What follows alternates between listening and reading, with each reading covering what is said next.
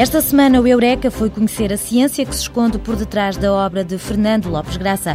Com a análise da estrutura das sonatas e sonatinas, o trabalho de uma investigadora da Universidade de Aveiro apoia o intérprete e ajuda a despistar erros em algumas partituras. A tecnologia multimédia é uma nova estratégia para o ensino das línguas. Na Universidade de Aveiro há uma sala equipada com computadores nas secretárias e com um quadro interativo. O vídeo, o áudio e o texto são agora as ferramentas usadas pelos alunos para aprender idiomas estrangeiros. É uma bactéria que está presente em metade da população mundial. Este microorganismo, que se aloja no estômago, é responsável por úlceras e cancro no sistema digestivo. Uma equipa de cientistas está a investigar as bases químicas para desenvolver uma vacina contra a Helicobacter pylori. Prometemos infectá-lo com um bichinho benigno. Fique atento e não resista ao vício da ciência incubado em mais uma edição do Eureka.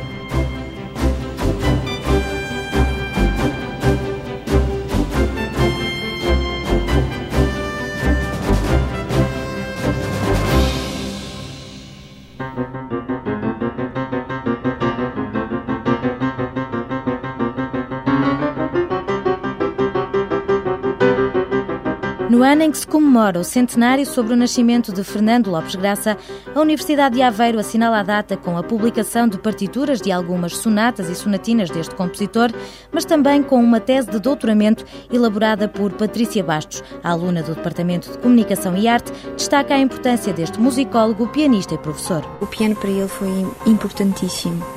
Ele escreveu muitíssimo dinamizava grupos eh, para interpretação de música e temos o Lopes Graça como uma pessoa que liderava um coro eh, muito importante na divulgação da música popular, que ele próprio harmonizava muito. Falamos do coro da Academia dos Amadores de Música. A obra dele abarca praticamente todos os géneros, com exceção da ópera. Foi várias vezes preso, emigrou para Paris, onde fez o conservatório e foi professor, perdeu uma bolsa de estudo por ser contra o regime. Lopes Graça era um homem que não só dispunha com mestria as notas musicais na pauta, mas também manuseava a pena para escrever e traduzir. No campo da música, deixou-nos uma obra vastíssima, com peças que chegam a ter dezenas de páginas e que assentam numa lógica científica. O desenvolvimento criativo de Lopes Graça pode-se observar com as sonatas e com as sonatinas porque foram compostas ao longo da sua vida, desde os anos 30 até aos anos 80. E são as obras mais complexas do, do compositor para piano. Daí a necessidade de um trabalho muito exaustivo de análise e de interpretação. Outras obras que ele compôs para piano já não exigem esse trabalho todo, já são mais claras. Colocamos a partitura na estante do piano e tocámo-las.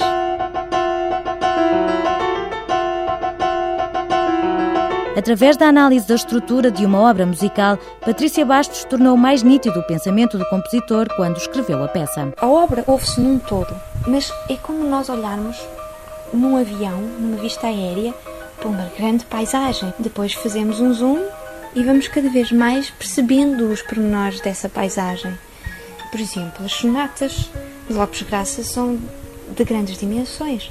Ora, se ouvirmos uma obra de 20 minutos, o nosso cérebro não consegue captar tudo o que ouve.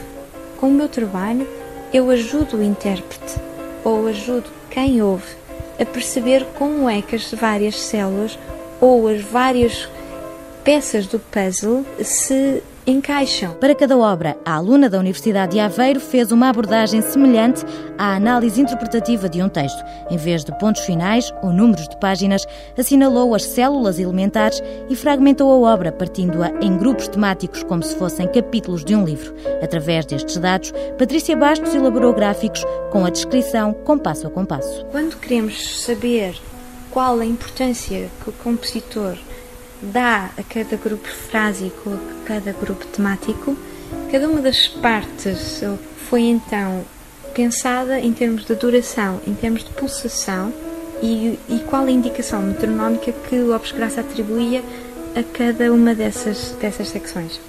Quando eu fiz este cálculo da pulsação, a totalidade da duração coincidia com a duração que Lopes Graça, em algumas das obras, colocava no fim. Isto é incrível. Este estudo permitiu ainda detectar alguns erros em partituras. Além dos exemplos que existem no museu, tive o contacto, por exemplo, com Helena Saia Costa, com Maria da Graça Amada Cunha, antes de falecerem, que me cederam material que tinham em casa e que não existe no museu.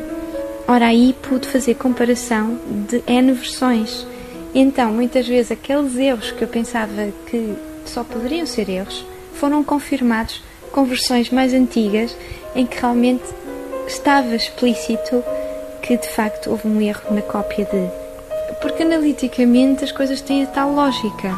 Se, se temos um, um conjunto de, de, células que se deslocam à sétima menor, que é um intervalo contínuo, há de repente uma nota que não está à sétima menor logo aí há qualquer coisa que não está bem. Não pode ser pura rebeldia do compositor? Não, não, naquele caso não.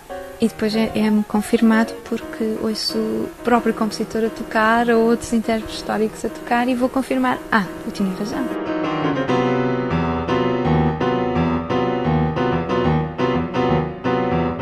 Variações sobre um tema popular português foi a primeira obra de Fernando Lopes Graça. Em 1994 escreveu a última música, uma homenagem a Álvaro Cunhal, nos 80 anos do líder histórico do Partido Comunista Português.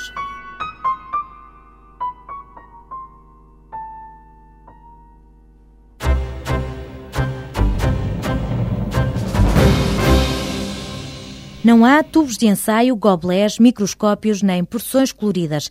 Este é um laboratório que visualmente se adapta mais ao conceito de uma sala de informática. No Departamento de Línguas e Culturas, o último grito em tecnologia multimédia foi colocado ao serviço do ensino das línguas. Um conjunto de materiais e, neste caso, de software para aperfeiçoar o ensino das línguas.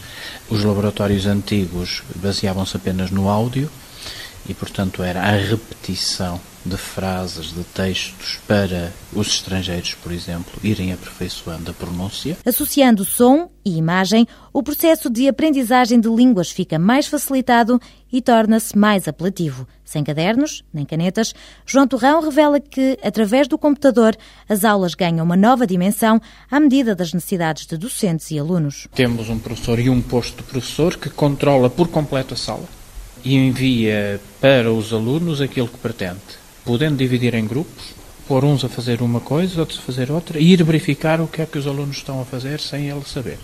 Pode pôr alunos eh, a esclarecerem dúvidas uns aos outros, pode pôr toda a gente em conferência, para esclarecer dúvidas, para fazer perguntas, para fazer respostas. Pode responder individualmente a, cada um dos alunos sem interferir nos outros. Portanto, dá uma liberdade total e um comando total a partir deste posto do professor para a totalidade dos 35 alunos que estão na sala. O docente da Universidade de Aveiro adianta que, através de um quadro interativo, evita-se que o estudante copie com erros, a matéria não se perde depois de o professor apagar o quadro e apenas com um clique o trabalho desenvolvido no computador de um aluno pode ser visualizado por toda a turma. Permite completar informação, mas ao mesmo tempo transmitir essa informação para os ecrãs. Portanto, o professor pode estar a fazer uma explicação no quadro, mas os alunos nem sequer precisam de estar a olhar para o quadro estão a olhar para o monitor e estão a vê-la. Tem uma vantagem que de repente o professor tem uma ideia e escreve-a no quadro. E grava. Fica imediatamente no, no computador para recuperar eh, em aulas seguintes, por exemplo. Portanto, é um quadro que não tem giz, é, portanto, é tudo virtual, as cores são virtuais, é, tudo é virtual, é com os dedos, com canetas que simulam as cores. Este laboratório também pode ser usado na avaliação. Como a época de exames é uma época especial, a avaliação contínua pode ter aqui uma parte, é, mas aí vai depender de cada professor. Agora, haverá provas de avaliação que são feitas aqui, nomeadamente testes de pronúncia, testes de escrita, nomeadamente ouvir um filme e transcrever um diálogo numa língua estrangeira, para uh, se testar até que ponto uh, tem capacidade para perceber a língua. Nos exames feitos em laboratório, os alunos escrevem no teclado, gravando os fecheiros em formato Word. Desta forma, não se podem esconder detrás do estudo da má ortografia para justificar erros ortográficos, porque aqui não há mesmo margem para dúvidas, mas as potencialidades deste laboratório estendem-se para além da sala de aula. O software permite fazer testes, permite fazer exercícios, permite, numa sala ao lado, fazer a produção de material para alimentar, digamos, o servidor com uh, os diversos tipos de materiais que vão ser utilizados. Uh, aquela sala ali ao lado é realmente o futuro deste laboratório. João Torrão confessa que esta nova forma de lecionar exige grande empenho por parte dos docentes. Nós das línguas temos a fama de ser um pouco avessos a máquinas. Não é bem verdade, mas há alguma verdade nisso. Portanto, houve uma formação para dois grupos de professores que já estão a, a, utilizar o laboratório, ainda devagarinho, mas já estão. Algumas horas valentes, é? cansativas, eh, porque é um modo de trabalhar completamente diferente. É? O Laboratório de Línguas foi estreado em setembro por alunos Erasmus num curso intensivo de português. Ainda não está a funcionar a 100%, mas por aqui passam já semanalmente cerca de 500 alunos para assistir a aulas de inglês, espanhol, alemão, francês e árabe.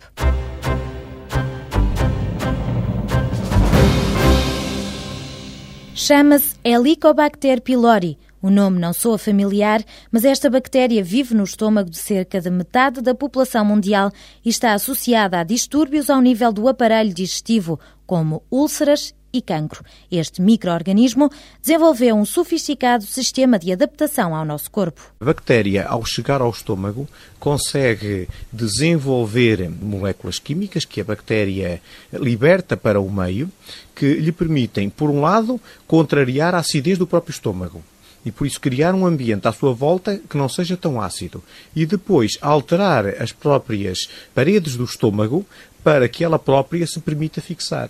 Por isso é que podemos dizer que esta bactéria é que nos escolheu mais do que nós escolhemos a ela. Manuel Coimbra revela que é através da água que esta bactéria chega ao nosso estômago. Os nossos colegas da Universidade do Minho têm eh, feito alguns estudos que apontam para que esta bactéria possa estar relacionada com contaminações vindas pela água seja na água canalizada, seja eventualmente até em água de poços, possa vir juntamente com, com, os, com os, alimentos para o nosso estômago e depois e aí, em algumas pessoas ela aloja-se lá, eh, noutras eh, podem ter resistências a essa bactéria, de maneira que ela eh, não, não se desenvolve. Não é? Uma equipa de investigadores do Departamento de Química da Universidade de Aveiro pretende conhecer as estruturas glicosiladas desta bactéria de forma a desenvolver as bases químicas para uma vacina. Trata-se de açúcares que se podem ligar de várias maneiras, obtendo diferentes propriedades. Alexandre Ferreira adianta que para identificar estas estruturas, os cientistas precisam de aceder à bactéria isolá-la através de meios pobres em nutrientes e com apenas 3% de hidrogênio, para depois criar in vitro condições para que ela se multiplique. Há uma primeira fase que é o isolamento da bactéria a partir da mucosa gástrica do estômago, portanto do seu ambiente natural. E depois há que a fazer crescer in vitro, multiplicá-la milhões de vezes para conseguirmos uma quantidade de, suficiente de bactéria para depois extrairmos o que desejamos, as tais estruturas glicosiladas. Portanto, a bactéria está adaptada a um nicho muito específico, que é o nosso estômago. Necessita de uma baixa quantidade de oxigênio para crescer. São todas estas condições que depois têm que ser reproduzidas in vitro para fazer multiplicar a bactéria. Depois de obter a bactéria em grandes quantidades, através de técnicas de química estrutural avançada, os investigadores vão fazer a sequenciação das estruturas glicosiladas para definir uma estratégia de ataque. António Coimbra sublinha que os cientistas deparam-se com um problema, é que a Helicobacter pylori tem estruturas semelhantes às que existem no nosso organismo. Nosso organismo, que tende a atacar substâncias estranhas, não ataca esta bactéria, ou normalmente não ataca esta bactéria, porque precisamente esta bactéria tem estruturas glicosiladas semelhantes às nossas.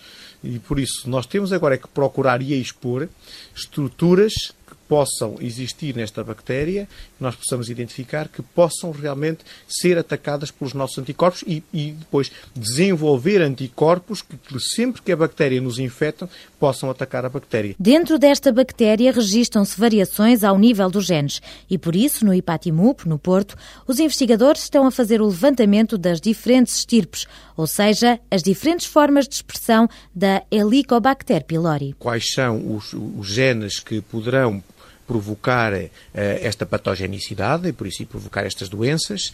Uma outra perspectiva, que também tem estado a ser estudado no IPATIMUP, é esta adesão ao estômago e esta modulação de, de, de, das próprias células do estômago, porque as células do estômago modificam-se pelo facto da bactéria lá estar, criando-lhe, dando-lhe condições para ela própria poder uh, sobreviver. Além das estruturas glicosiladas situadas na membrana da bactéria e que podem servir para fabricar anticorpos, o docente estudante do Departamento de Química da Universidade de Aveiro revela que para sobreviver e resistir a fatores de agressão externos, a Helicobacter pylori une-se com outros micro-organismos para ficar mais forte, dando assim forma a biofilmes. Trata-se de uma película que ela excreta e que facilita a comunicação intercelular. Uma coisa são aqueles que ela tem na membrana, e por isso são estas estruturas de reconhecimento. Outras são biofilmes, são agregados de bactérias com outro género de estruturas que estas bactérias excretam para o exterior.